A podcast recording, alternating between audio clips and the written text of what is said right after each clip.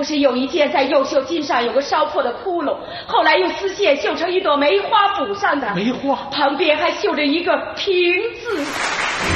登临中国舞台，呈现世界精彩。中国国际广播电台，国家大剧院。各位听友，大家好，我是主持人时代，欢迎您收听国家大剧院栏目。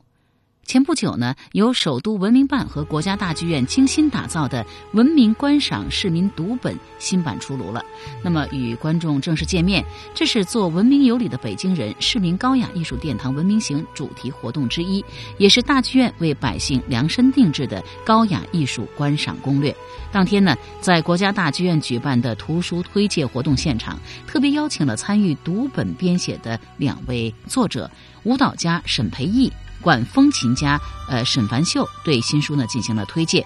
并且和主办单位一起呢向首都图书馆、东城图书馆、西城图书馆和十六区县文明市民代表呢赠送了新书。这本观赏攻略呢邀请了近百位艺术名家倾情执笔，戴玉强、郎朗还有杨丽萍等艺术家呢用妙趣横生的笔触讲述亲身经历，与读者呢分享艺术感悟。全书呢将高雅艺术分为歌。乐、舞、剧、戏五种门类，以图文结合的方式，对各门类的观赏礼仪和知识进行了有针对性的编纂和讲解。那么深入浅出的解析了文明观赏高雅艺术的理念，更加突出了文明观赏的内容，着重增强了全书的知识性和趣味性。一本小小的。手册从微处折射出了大剧院面向人民、服务人民的理念，再一次落到实处。而且呢，随着歌剧、交响乐、芭蕾舞这些西洋舶来品越来越受到大众的喜爱，营造文明观演的氛围，培养良好的剧场文化，逐渐的成为新的课题。首都文明办与国家大剧院呢，及时推出这一文明观赏市民读本，正是希望培育中国剧场文化，提升大众对高雅艺术的鉴赏能力，引领文明观演的文化新风尚。那么，自二零一一年开展文明行活动以来，充分发挥了国家大剧院国家级表演艺术中心的优势资源，打造参观与艺术普及相结合。游览与高雅艺术体验互动为一体的特色普及模式，四年呢累计举办千余场活动，惠及市民三百多万人次，使普通大众呢可以走进艺术殿堂，零距离的感受艺术魅力，让高雅艺术真正的走入更多的人民群众的生活。看戏剧芭蕾，听交响歌剧，搜索演出资讯，捕捉新鲜观点。缤纷舞台，剧院看点。北京时间十一月三号早晨七点，芝加哥当地时间十一月二号下午五点，国家大剧院管弦乐团北美巡演的首场演出呢，在芝加哥交响中心落下帷幕。现场可以说掌声、叫好声久久的回响在芝加哥交响中心音乐厅内。那么，作为当地标志性建筑之一的芝加哥交响中心。周日呢，迎来了第一支中国交响乐团。按照这座音乐厅的惯例，周日举办的音乐会呢，一般都会被安排在下午举行。十一月二号的下午三点，中国国家大剧院管弦乐团的音乐家们在首席指挥吕嘉的带领下亮相芝加哥交响中心的音乐厅。近两千人的座位呢，几乎是座无虚席，全场观众都用期待的目光注视着这支来自中国的年轻乐团。那么，作为北美巡演的首站，国家大剧院管弦乐团以当代中国著名作曲家陈其刚的作品《五行》作为开场曲目。这是一首由金、木、水、火、土五个段落构成的中国当代作品。它用西方音乐技法表现了中国对于构成世界的五种元素的印象与认知。当西方的技巧和中国的精神在音乐中对话，当西方的形式和中国的哲学在音乐中交融，一种层次丰富的动人音色呢，呈现在观众的面前。就在观众还沉醉在五行奇妙的意境之中的时候，中国钢琴家王羽佳一袭红裙，轻盈地登上了舞台。二十一岁就签约环球德意志留声机唱片的他，如今呢已经是全球炙手可热的钢琴家。那么这一次，他和乐团合作拉威尔的 G 大调钢琴协奏曲，这也是他近年来首次在北美演奏这首名作。极致的速度和感人的优雅，赢得了现场观众起立喝彩。王羽佳随即加演了一首美国人熟知的钢琴曲《两个人的下午茶》。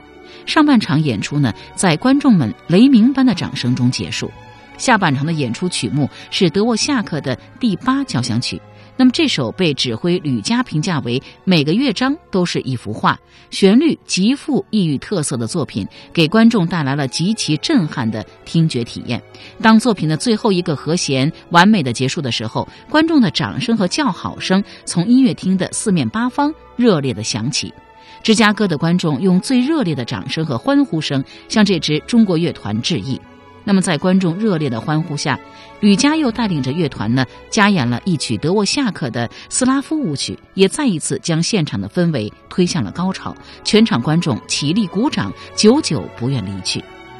芝加哥乐迷玛丽格瑞是王羽佳的忠实粉丝。他坦言，很难能够有中国乐团来到芝加哥演出。他的朋友呢，很早就买了票。这次不但听到了中国本土乐团的声音，更欣赏到了王羽佳的现场演奏，非常的兴奋。在观众们经久不衰的掌声当中，音乐会落下了帷幕。本场音乐会的售票率达到了百分之八十以上，直到开场前一刻，还有观众在排队购票。那么，芝加哥交响中心的公关部负责人艾琳说：“本场演出的售票和观众反响超乎了他的想象，即便是美国本土乐团的演奏，也很难看到观众如此热烈的起立鼓掌。”芝加哥当地舆论呢，对于这场演出呢，也是给予了高度的重视。著名的美国古典音乐电台 WFMT 更是对指挥吕嘉和乐团总经理任小龙进行了专访。还在演出前，在其当地调频 FM 九十八点七播放了大剧院管弦乐团在北京预演音乐会上的录音，这也是这家电台第一次播放中国乐团的整场演出实况。首场音乐会成功谢幕了，但国家大剧院管弦乐团的北美巡演才刚刚开始。芝加哥站之后，大剧院管弦乐团呢还将携手钢琴家王羽佳、小提琴家吕思清及钢琴新秀刘晓宇转战华盛顿、纽约、费城、渥太华、多伦多、蒙特利尔等六大城市的地标性音乐厅。本次巡演呢，不仅是大剧院管弦乐团成立以来规模最大、历时最长的国际巡演，更是中国乐团近年来在北美地区最高规格的亮相。自2007年投入运营以来，国家大剧院即对中国文化事业与音乐生活的发展起到了重要的推动作用。2010年3月，国家大剧院管弦乐团作为其常驻乐团正式成立，并活跃于繁忙的歌剧和音乐会演出。他们不仅在国家大剧院众多世界级歌剧制作中担纲重任，更与马泽尔、杰杰耶夫、艾森巴赫等世界著名大师呢，呃，有过精彩的音乐会演出经历。身为中国表演艺术最高殿堂驻院团体的国家大剧院管弦乐团，已经列为中国最具实力与活力的交响乐团之一。那么，更为重要的是，大剧院管弦乐团的构成人员呢，非常的年轻，大部分成员呢都是八零后，有的呢还是九零后。这支年轻的乐团每年呢要演出一百场左右。领军此次巡演的吕嘉。作为当今最具指挥实力和音乐造诣的华人指挥家之一，也是最早在欧洲主流歌剧院及乐团获任总监职务的华人音乐家之一。他热忱地希望通过乐团充满活力的表演，向全世界观众展现中国年轻人对于古典音乐的理解和热爱。此次大剧院管弦乐团赴海外商演，全部通过自主力量与当地音乐厅对接演出的宣传营销。经过繁琐的沟通和艰苦的努力，所有的演出呢都被列入当地演出季，并且通过各城市音乐厅的官方售票系统向观众开放售票。这在一定程度上代表了中国乐团赴海外商演的新高度和新标准。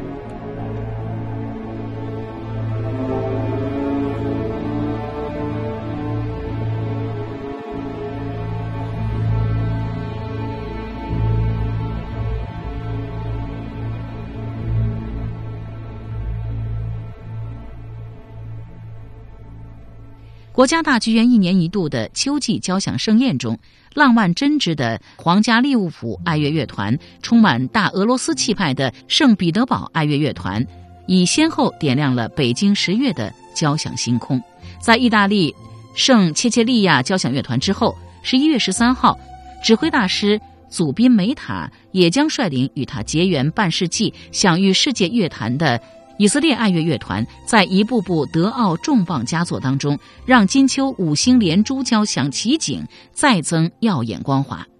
祖宾梅塔是中国观众最为熟悉的世界级指挥大师之一，在他二十五岁的时候，便成为维也纳爱乐乐团、柏林爱乐乐团两大欧洲强团史上最年轻的客席指挥。此外，他还先后打造了蒙特利尔交响乐团、洛杉矶爱乐乐团，还有纽约爱乐乐团等美国顶级交响乐团，成为第一位在西方世界大放异彩的亚洲指挥大师。他的指挥风格个性非常的鲜明，特别呢是幼年学习小提琴，在维也纳音乐学院就读的时候学习低音提琴的经历，让梅塔非常的注重弦乐的色彩。因此，梅塔直棒的乐团呢，弦乐都非常的丰富华丽。此外呢，梅塔开朗乐观的天性，使音乐的诠释总能够展现出明媚健朗的气质，征服着不同年龄层的观众。那么值得一提的是，曾经四度直棒维也纳新年音乐会的梅塔，也将于二零一五年再次获邀直棒这一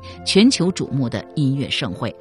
与祖宾梅塔已经携手半个世纪的以色列爱乐乐团，是一支享誉世界交响乐江湖的传奇。有趣的是，以色列爱乐乐团创建于一九三六年，而梅塔呢，也恰巧出生于这一年。这支由小提琴大师胡贝尔曼创立的乐团，在刚刚创建的那段时间里，广邀欧洲那些因纳粹迫害而失业的犹太裔音乐家。这些音乐家中有不少曾在欧洲各大交响乐团担任乐队首席或者是声部首席，因此呢，以色列爱乐被评论家呢誉为是由独奏家组成的交响乐团。那么在此后的时间里，托斯卡尼尼、伯恩斯坦等指挥大师纷纷为乐团留下了音乐足迹。一九六一年，一个偶然的机会让梅塔和乐团呢进行了首次合作，也从此成就了他们半个世纪的默契相守。同时，坚信音乐是促进世界和平最佳途径的梅塔，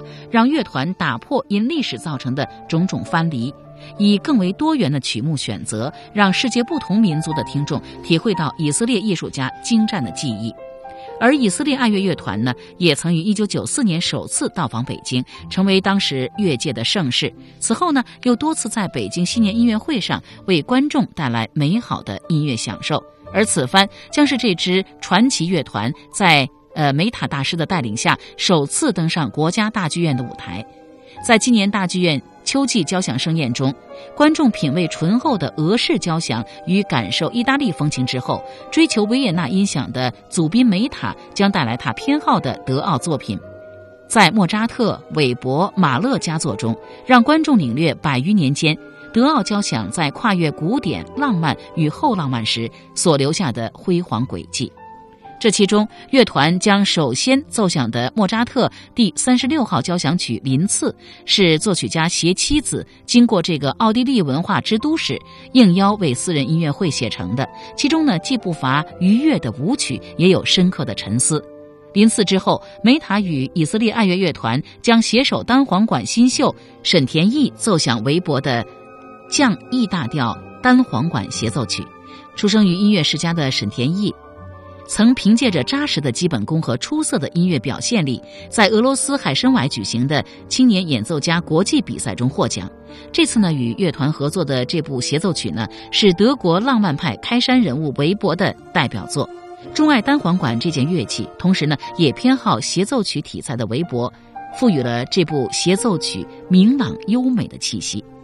在音乐会的下半场，梅塔将奏响马勒第五交响曲，这部开创了马勒交响乐创作新阶段的巨作。其中的第四乐章小柔版也因曾用作呃《魂断蓝桥》等影片的配乐而被广泛的熟知。同时呢，这部交响巨制纠结着作曲家极为复杂的情感。在纠结对立的情绪里面呢，描绘着所有人都会遭遇的心灵困境。因此呢，在梅塔看来，马勒是会把他全部感情都化作音乐的作曲家。他从第一部交响曲开始呢，就从不会在音乐里掩饰他的情感，也不会为这种丰富的情感表达而感到羞涩。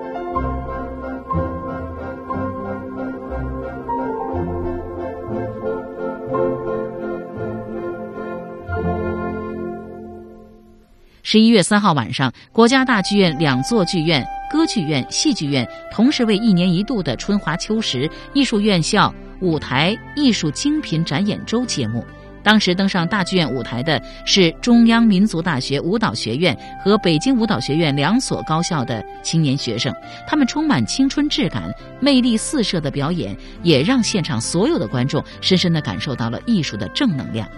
扶植新作，繁荣文艺创作，挖掘新人，推动文艺人才的培养。春华秋实展演周呢，自二零零八年首次举办以来，已经为全国乃至世界十九所艺术院校的近六千名师生及青年艺术家提供了艺术实践、交流以及成果展示的平台。他们先后呈现了六十四台、八十五场精彩的演出。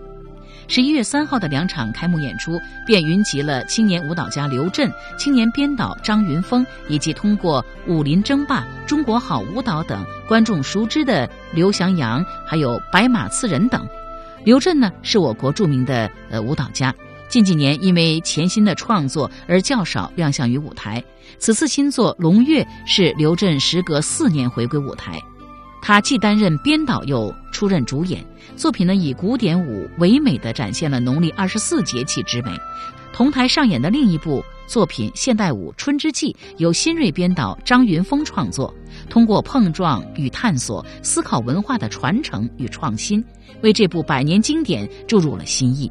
而这些作品的绝对主角呢，则是艺术院校的青年学子，中央民族大学的学生白马刺人。当晚表演了荷花奖银奖作品《傣族双人舞玉》，他表示自己一直是奔着登上大剧院舞台这个目标而奋斗，这次终于实现了自己的梦想。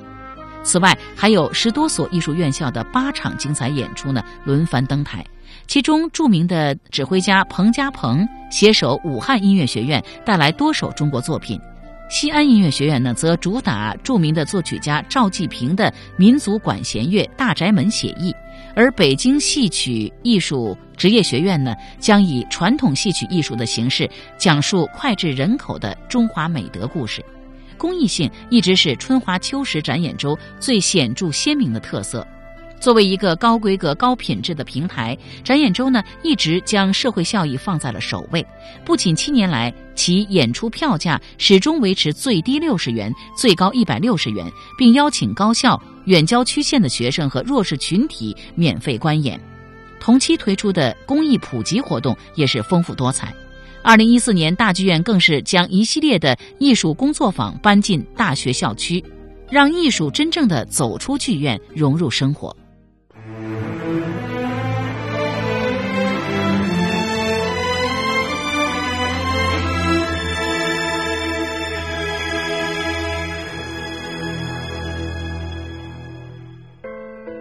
花瓣离开花朵，暗香残留，香消在风起雨后，无人来嗅。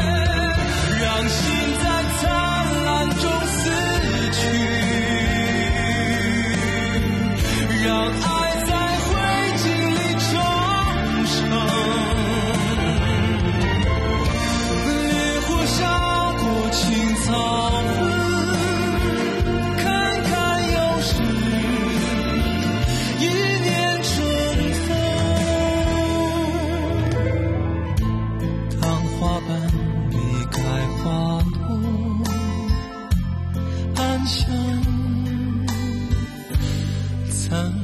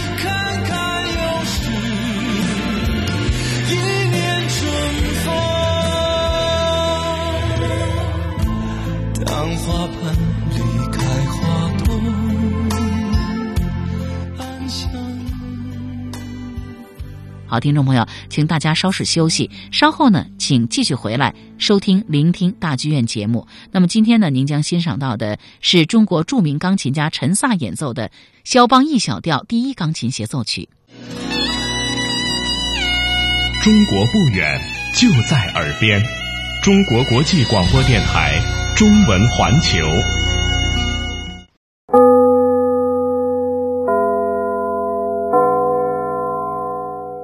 演出马上就要开始。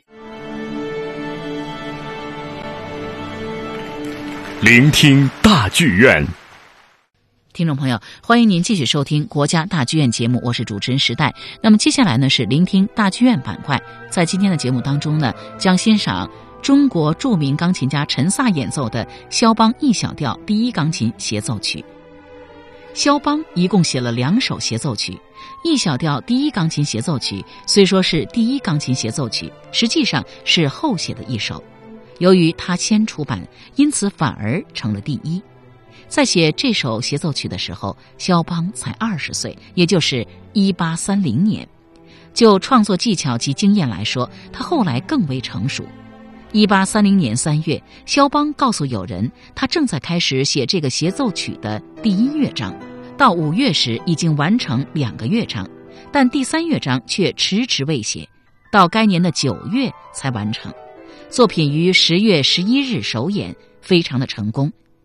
E 小调第一钢琴协奏曲分为三个乐章，第一乐章由小提琴奏出有力的第一主题，第二主题抒情而温暖，典型的肖邦风格，也是在小提琴上用 E 大调奏出，钢琴以华丽的展开第一主题的方式进入，展开部钢琴对前面的主题用多种手法予以发展，然后进入再现部，尾声以第一主题开始。在乐队全奏中结束这一乐章。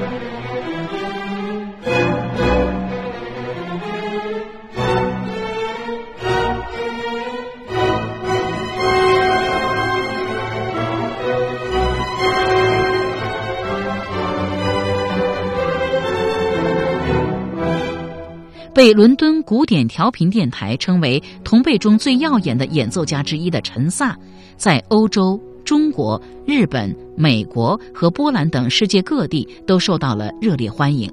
他首次具有重要意义的演出是在1996年，年仅16岁的陈萨就出现在了英国利兹钢琴比赛的决赛舞台上。陈萨出生于重庆，他九岁跟随着但昭义教授学习，进入四川音乐学院附中和深圳艺术学校后，获得了1994年首届中国国际钢琴比赛青年组第一名和中国作品优秀演奏奖。1996年，当他在利兹取得成功后，获得了伦敦乔凯音乐学院的奖学金，进入该校随乔安·哈维尔教授学习，并获得了演奏硕士文凭。随后又就读于汉诺威音乐学院，师从阿里瓦迪教授。陈萨现居住在德国。一九九六年，陈萨作为最小的参赛者，获得了英国利兹钢琴比赛的第四名，标志着他的国际演奏生涯的开始。二零零零年十月，他参加并获得了波兰第十四届肖邦国际钢琴大赛的第四名，同时还获得了波兰舞曲特别演奏奖。二零零五年，他在第十二届范克莱本国际钢琴比赛中获得水晶大奖后，即成为历史上唯一一位在三大顶尖钢琴比赛中均获奖的钢琴选手。听众朋友，您现在听到的是肖邦的 E 小调第一钢琴协奏曲第二乐章。第二乐章一开始由小提琴以柔和的朦胧的色彩奏出引子。钢琴的旋律像夜曲一样的柔美如歌。关于这个乐章，作曲家在写给友人的信中这样写道：“它具有浪漫的、安静的和颇具忧郁的风格，描述当一个人见到一个优美的风景而内心引起美丽的回忆，像一首月光下的幻想曲。”